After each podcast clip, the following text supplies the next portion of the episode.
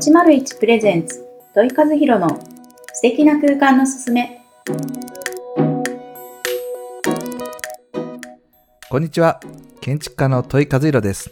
そして本日も一緒にお話しいただく皆様こんにちはパーソナリティの日本色彩心理学スクール代表の池尻めぐみですよろしくお願いいたしますよろしくお願いいたします。はい今日はねあかりのはい。最終編ということで。そうです。はい、何についてお話しいただけますか？はい。えー今週、えー今週はですね、まはい。あ本当にその自分が明かりを一つ、まあもちろんあの建築では建物とかに明かりを通して、うんはい。そして先週話しました街づくりっていうことなんですけど、うん。私この明かりにものすごく取り込取り込まれたというよりも、あ、取り込まれたじゃない。あの、取り組んでる中で、非常にですね、うん。あの、音楽っていうことを僕の中でいつも思ってる。うん。何かっていうと、うん。音楽ってこう、音が出ると、はい。目の前にいる一人、うん。それから何百人、何千人っていうのを一瞬のうちにこう、引き込む力っはい。てはい。ありますよね。あります、私あれすごく大好きうで、ん。なんとかその明かりを通じてですね、うそういう人たちが、こう、そういう空間を作れないかなうんっていうところから実は、は、あの、スタートさせてる、はい。あの、まあ、インスタレーションというか、インスタレーション、はい、あの、うん。芸術家っぽいですよね、そういうと、うん。横文字使うと。何ですか？インスタレーションって。あの、インスタレーション、あの、言葉としては、やはりあの、体験、体感的な空間のですね、うんはい。まあ、アート表現の手法として言われてるんですね。はい私は先ほどお話した街づくりっていう、まあ一つのもう竹を使ってテーマにやらせてもらってるんですけど、まあそこからもう一歩引いてですね、うん。明かりを使って、うん。えーいろんな人たちの心を掴んでいきたい。そういうふうな、まあライブアートと言えばいいのかな、うん。わ、かりやすいですかね。っていうことを実はずーっとやってます。なるほど、はい。あじゃあもうただ竹をこうデザインしたりとか並べたりとかではなくて、ではなくて、はい。もうちょっとその竹の明かりをもっと体感してもらえる、うんですねっていうことですよね。おっしゃる通りです。で、これに勝手に私名前つけまして、はいあかりプロジェクトと、はい。大それた名前なんですけど、はい。えーやり始めたのは大学を卒業して鹿児島大学に行ってからなので、まあ26ぐらいかな、はいどっからずっとやってるんですけど、はまあ多分、あかりプロジェクト、あ、竹酔いも実はその一環としてやらせていただいてまして、まあどういうふうなことをしていくかっていうと、まあ、明かりの照明器具を、まあ音うんと、うんまあ、を融合させてというかですね。で、そこにあるふ、まあ、いろんなシチュエーションの中に置かしてもらうと。はい。まあ、例えば竹酔いであれば竹を使った、うん竹のその素材に光をどう当てるかうん。ですね。うん。まあ大体皆さん竹酔い、薄木竹酔いでは竹をのオブジェの中にろうそくを入れて、うんろうそくがこうひ彩るこのはい竹のオブジェの輪郭っていうのを楽しむんですけど、すいません。本当にですね、薄木の人には申し訳ないんですけど、僕だけなんです。電球を使ってるの。へえ。電球なんですか？そうなの。28箇所、3万個に及ぶ竹色の中で、うん。照明器具でしてやってるの僕だけなんですよね。へまあー、一部はいますけど、はあの、傘に光を当てたり、はいうんうんでも基本ろうそくがメインで、その揺らぎを楽しむんですけど、うんろうそくだと思ってた。すいません、私の。先週も。本当ですよね。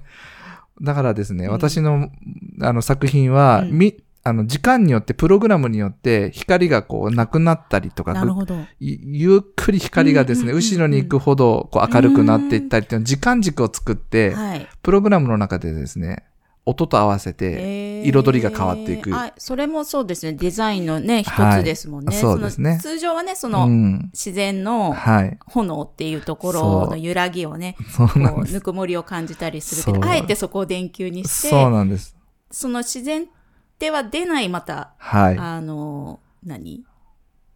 揺らぎとですねか、いろいろ体感できるってことですよね。おっしゃる通りです。まあある意味贅沢ですね。贅沢。ものすごく電球もですね、光を絞ると、薄い明かりになるのであまあ私、高校とはもちろん使ってはいないんですけどね。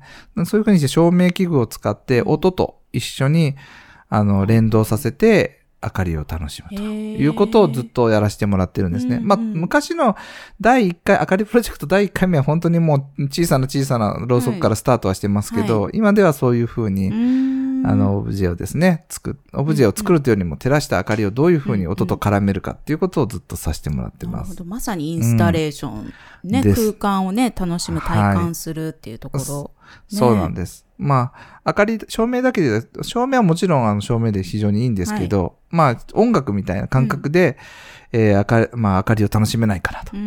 いうことで、えー自分一人でやり始めたんですけど、まあ一人じゃもちろん作れないので、はい。はい。皆さんいろんな方に力をいただきながら、うんはい。竹追いだったら26回、4回か、うんまでやり続けてると。いいうような感じですね。すごい、うんちょっと意外なはい。です。真実を。そう。建築だけじゃないよと。うん片付けだけじゃないよ。うん 明かりを使ってインスタレーション。はい。そうなんです。まあそういう実は池尻さんも、はいい明かりプロジェクトですとは言わなかったんですが、まあそのですね、私がデザインしたカフェで、一回だけ私がですね、う本当にあのお世話になった方々をうん。あのお招きして、はい。はい。明かりとはい。食事とはい。音楽と。はい。本当ね、それこそもうまさにその五感を楽しむってね、うんいうのを体感させてもらったんですけど、本当にこの空間を作る要素って、うん。あの、本当一つじゃできないし、はいはいいろんな五感を楽しむ、ね。楽しめるのがやっぱり心地いい空間作りにね、そうです。なるので、そこにはい。やっぱりインテリアだけじゃなくて、その音楽とか、はいまあ、そこに香りとか、ご飯ね、食事とそうなか。んです。いやいや、本当にね、楽しかったですし、あありなんか、がとうございますあ、空間もすごくね、リラックスできる空間だったのでうんうんうんうん、癒されるっていう感じでしたね。ですね。カフェ出してもね。うん。そうなんです。まさしくですね、今おっしゃっていただいたように、やっぱ上質な世界っていうのは、私たち五感を通して情報としてインプットされていくんですけど、その一つ一つすべてをクオリティを上げていくと、うん非日常感ですね。日常と非日常って多分そういう風なうん一つ一つをクオリティ高い、いつもじゃない空は間い。を楽しめるかどうかっていうところで多分そういう言葉使うと思うんですね。はい。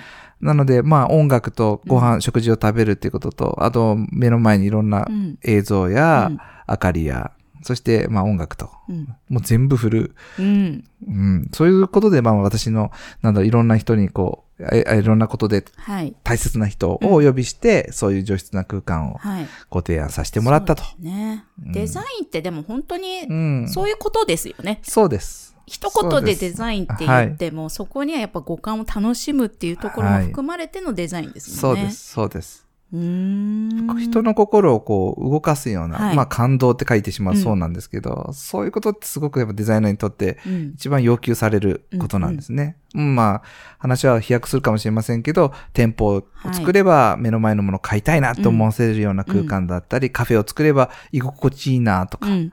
住宅を作れば、なんかここにいるだけで、うん。なんか家族の関係も良くなるような、はいうんまあそういうふうに一つ一つの多分可能性っていうのはうん。常にたくさん持っているので、うんまあそれを、まあ私たちは全部、要所要所で、ははいい、皆さんの心を動かすようなものを作っていくとなる。ほど。今ね、ちょっとお話聞いててね、ふっとこう、はいはいまあちょっと私のし仕事の話になるんですけど、やっ。ぱりこう心理学をやってるので、やっはい。ぱり私たち人間ってか不快な状態を快にした生き物なので、うんうんうんやっぱりその帰りたくなる家とか、ああ。行きたくなるはいお店とかっていうのは自分の今の状態よりさらに快にしたいからはいそこに向かうわけですよね。はいうんだからそういう時って、なんで快になりたくてそこに行くかって言って、やっぱその五感を心地よくしたいとかっていうのもあるので、なやっぱりそういったのをね、うん。あの、問いさんは建築っていうのを通して提供しているんだなって、ちょっと話を聞きながら素思いました。晴らしい。素晴らしい。まとめが上手でございます。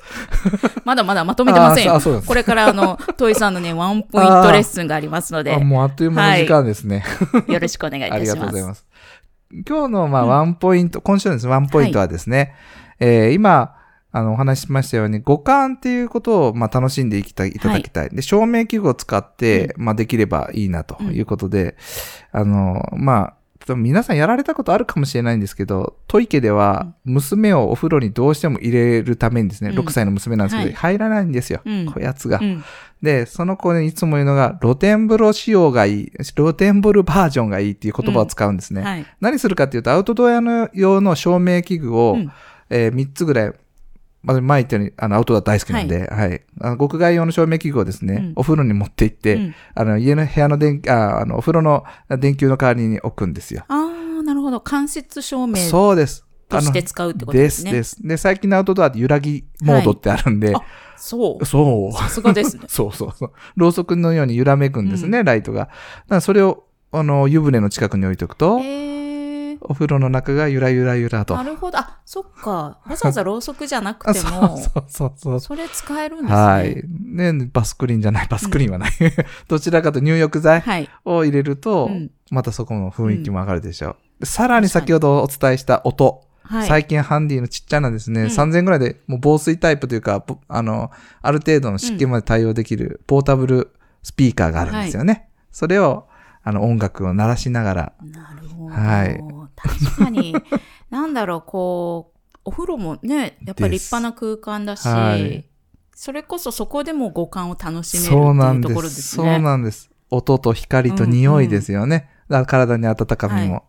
はい。ちゃんとスパっていうところを検索して、あの、まさしくヒーリング音楽を聴きながら、これ多分皆さんすぐできるうんなので、はいうん。もう本当に、まあ、ろうそくとですね、一酸化炭素もあるので、うん。まあ気をつけていただきたいんですけど、100円ショップでももう壊れてもいいやと思うような感じで、ろうそくの形をしたあの LED も売ってますんで、はい。うんまあそれとスピーカーくっつければ、うんあっという間に、まあ露天風呂というかですね、うんうんはい、ちょっと高級ホテルみたいな。そうですね、んそれこそやっぱりお風呂嫌いなはいお。子さんとかいらっしゃったら、そのはい行きたくなるお風呂作りをすればいいわけですそういうこからね。とです。そういうことです。うんおっしゃる通りです。うんうん。はいあの、そのなるほど、なるほど。行きなさいってね、ずっとはい怒るよりそうは、なんです、そうなんで楽す。しいよっていうね、はい気持ちいいよっていうところをね、はい光と音とっていうところで表現してもらえたらいいのかなっていうふうに思はいいます。ぜひあの皆さん参考にされて、はい。お風呂嫌いなうんお子様を、うんはい。で、最後のですね、あの、笑い話なんですけど、はい居心地よしすぎ、よ良すぎて、うんあの、お風呂から出てこない娘が いますので、皆さなんだその辺も。、いい、良くも悪くもっていうところですかそうなんね。よ本当に。まあでも、うん。好きにね、大な好きになっるきってかけくれて。になるから。うん、そうです、そうです。ちゃんとお風呂掃除もそれでしてくれるようになるので、はい。なるほど。いいですね。はい。そういう風な話も踏まえつつ、はい。はい。ぜひ皆さんやされてみてください。はい。ぜひね、あの、お風呂、お風呂タイムをですね、はいちょっと今までと違った感じで楽しんでいただけるんじゃないかなと思います。はい。はい。では、そろそろお時間となってきました。はい。はい。では、来週のテーマは何でしょうか？はい。来週のテーマは、やっと帰ってきました、片付け術ですね。やっと帰ってきました。ここが多分ね、皆はい様一番聞きたいところなんじゃないかなっていうふうに、いろんなね、ちょっとリスナーの方からね、そういったお話もはい。聞いてます、よく聞き耳に届いてますのでよく聞き、ます。はい。やっとトイさんの大得意のお片付けのお話を聞けるんですね。ですです。はい。はい。では来週またその片付けはい術っていうところをお話しいただきたいと思います。今日はこれで終わります。さよなら。さようなら。